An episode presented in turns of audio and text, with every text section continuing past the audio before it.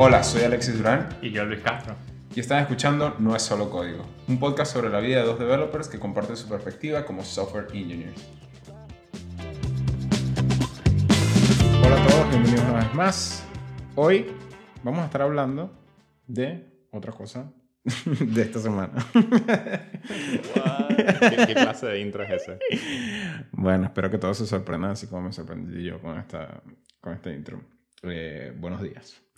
A ver, eh, básicamente la idea es un poco expresar, eh, digamos que lo, lo que se siente cuando comienzas a agarrar cierta atracción dentro de la empresa y pues dentro de una nueva empresa, dentro de un nuevo trabajo y pues evidentemente ahorita tenemos dos perspectivas distintas, ¿no? Eh. Tenemos el tema de que Luis tiene cuatro o cinco años dentro de cambio. Cuatro, cuatro.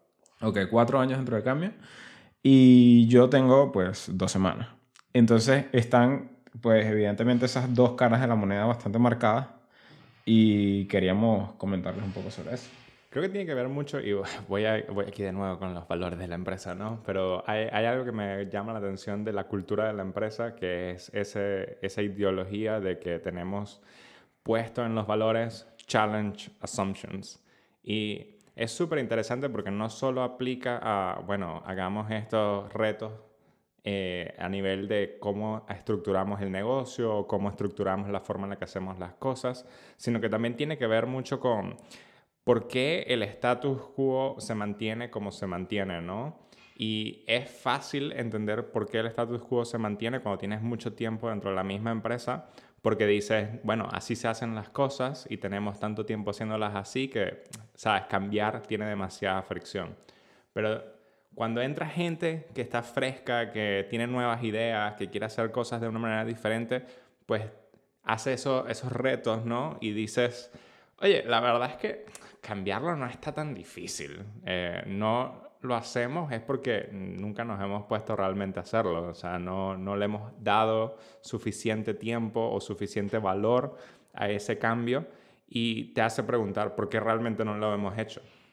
Sí, totalmente. Yo creo que también es un poco de entender que al final no se trata de eh, mejor o peores capacidades en ningún momento, sino que sencillamente como seres humanos es, es parte de nuestra naturaleza. Cuando tú llegas al principio a algún lugar, la fricción es, es- grande y luego te vas acostum- acostumbrando, digamos, a los procesos y a la manera en la que las cosas se desenvuelven dentro de ese contexto que en ese punto era nuevo.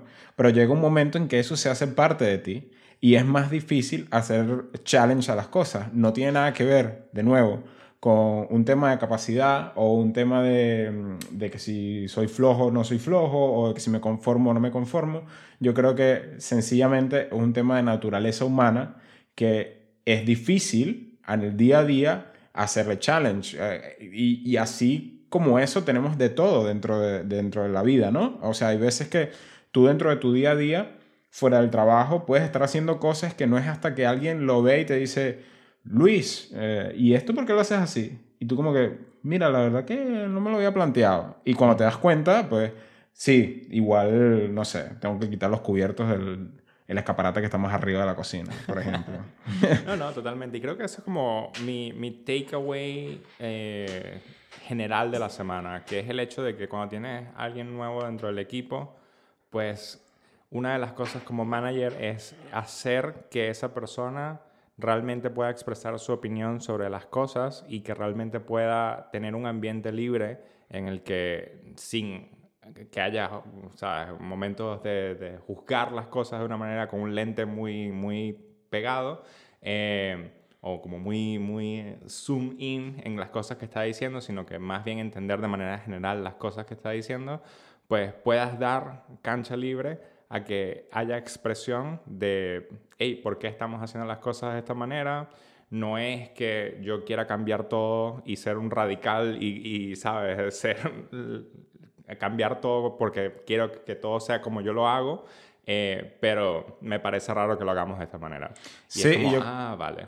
Exactamente, yo creo que ahí está el reto de, de ambos lados, ¿no? Porque eh, hay, hay dos cosas que me vienen a la cabeza como manager de un equipo que tiene un nuevo integrante Y una es eh, asegurarte de no tomarte las cosas de manera personal. Y dos, de crear ese environment que tú estás hablando, ese, ese ambiente en el que las discusiones abiertas eh, son permitidas y que más que, más que temas de, presión, de hacer presión a esta persona que te está hablando, es como eliminar el hecho de los reproches. Eh, entender como que estamos para, para escucharte, evidentemente eh, vas a encontrar una resistencia positiva porque es la que nos permite a nosotros evaluar qué es lo, lo mejor de aquí en adelante y necesitas de esa resistencia a ambos lados para poder progresar. Em, y también está el lado de la persona nueva que llega. Por ejemplo, a mí me pasó que de hecho luego, poco a poco se lo fui diciendo a Luis, porque al final no, no es nada más con, contigo que tengo que tratar, ¿no? Son mi, mi, mi gente en eh, dentro del equipo, están otras personas a las que también les tengo que responder, están diferentes guilds, diferentes teams, hay diferentes stakeholders que se ven afectados por quizás alguna de las iniciativas que yo pueda o no eh, llevar a cabo, ¿no? Entonces, a mí al principio, y, creo que es un miedo sano, porque no sé si lo llamaría miedo, pero es como respeto y, cuidado de cómo dices las cosas, ¿no? Eh, porque al final es como, tengo que tener acknowledge de que yo soy nuevo y hay mucha gente talentosa que ha hecho lo mejor que puede en el tiempo que ha pasado y quizás las cosas que yo veo de una manera están así porque hay algún contexto que se le obligó a eso, ¿no? Y, y el otro es que básicamente a nadie le gusta una persona que venga haciéndose como que yo me las sé todas. Entonces no, yo no quiero jugar ese papel, pues.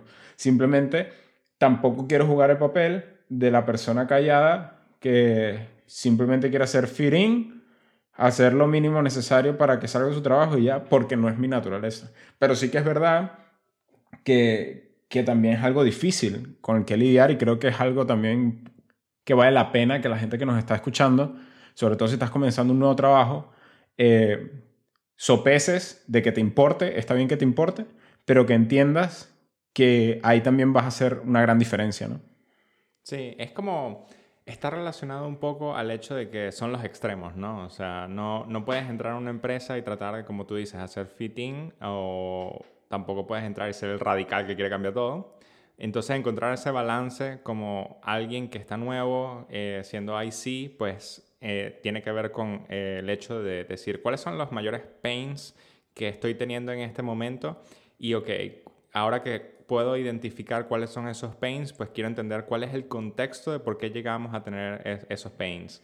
Y con ese contexto en realidad puedes tomar esas decisiones de decir a peers o los stakeholders, etc.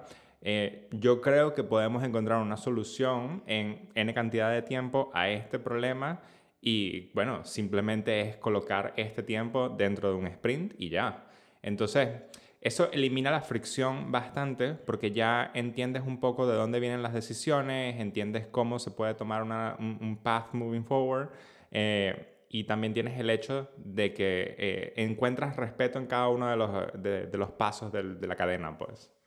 Sí, sí, totalmente. Ah, hay, hay, también una cosa que me gustaría como, si, si todo esto lo estuviera anotando en un cuadernito, me gustaría como que quedara anotado así forever y que sea algo que revisite en cualquier otro trabajo que haga y tiene que ver con el hecho de que si bien no es que haya pasado mucho tiempo, han pasado dos o sí, dos semanas y algo, em, el hecho de, de, que ahorita veo hacia atrás los primeritos días, como, como ya lo dije en otros episodios, que me sentía como, uff, esto no, no, sé por dónde caerle, no sé dónde hago firín, no sé cómo realmente puedo con, contribuir. Y luego moving forward, una semana después, es como, eh, de nuevo, no, no, necesariamente la persona que nos escucha tiene que tener estos tiempos para que tenga sentido, pero mi, mensaje es como darle tiempo a las cosas, eh, tener un proceso y confiar en ese proceso. Eh, por ejemplo, ir anotando como esos, esos áreas de oportunidades que ves, pero que aún no tienes contexto, y luego irlas llenando poco a poco con contexto. Y, llega un momento en que el mismo negocio comienza, entre comillas, como hablarte, pues como, ah, ya entiendo por qué de repente está este pain aquí y por qué este pain ha durado tanto, porque está este otro que igual eh, ahorita tiene más prioridad y ya conozco un poco más acá, entonces puedo irme con este. Entonces, claro, todo eso es una forma de pensar y, algo muy chévere que llevarse, porque en los momentos de estrés, cuando uno comienza de nuevo, eh, tienes que recordar que va a llegar el día en que vas a estar más cómodo. Correcto. Creo que es bastante curioso porque me recuerda un poco a un tweet que vi hace no mucho que hablaba sobre los MVPs y por qué los MVPs nunca tienen código eh, para accessibility o este tipo de cosas. Y entonces habla de que, bueno, las necesidades de negocio son, necesitamos poner este producto enfrente de la mayor cantidad de gente posible, lo más rápido posible, y ver si pega. Y si pega bien y si no pega, bueno, se quita y ya. Entonces, esa misma mentalidad hace que se introduzca mucha deuda técnica, porque no solo con accessibility empiezas a dejar de hacer cosas con el mm. motivo de tenerlo lo más rápido posible. Y llega un momento en el que dices, bueno, ya el MVP no es el MVP, sino que es el producto como tal, pero como le hemos puesto tantos MVP al MVP, Exacto. terminas con un cierto Frankenstein de decisiones que se tomaron simplemente por el hecho de poner las cosas lo más rápido posible enfrente de los consumidores. Eh, cuando llegas a eso y entiendes un poco ese contexto, pues tienes el, el problema de las brownfield apps, ¿no? Que es cómo realmente eh, enfocarte en solucionar los problemas de deuda técnica de ese monstruo. Y una de las cosas que estuvimos hablando ahorita, entender un poco el contexto, está bastante bien, pero también enfocar ese contexto en las cosas más pequeñas que puedan otorgar el mayor valor posible es también algo que tiene mucha influencia en cómo vas a ir en tu carrera dentro de la empresa, especialmente cuando eres senior developer. Sí, sí, sí. Este, al final, este tipo de cosas son, son realmente muy, muy valiosas. Em, y bueno, nada, eh, supongo que hay un poquito de insights de lo que ha pasado esta semana y espero que, que de alguna manera les sirva tanto a managers que reciben nuevos, nuevos miembros como, como a esos nuevos miembros que están a, a punto de incorporarse a un ambiente, a un, a un ambiente diferente. En fin, como todas las semanas, arroba no es solo código, es el Twitter de nuestro podcast, arroba Duramla, Alexi Durán, arroba Castro Luis Castro, y nos siguen dejando saber lo que quieren.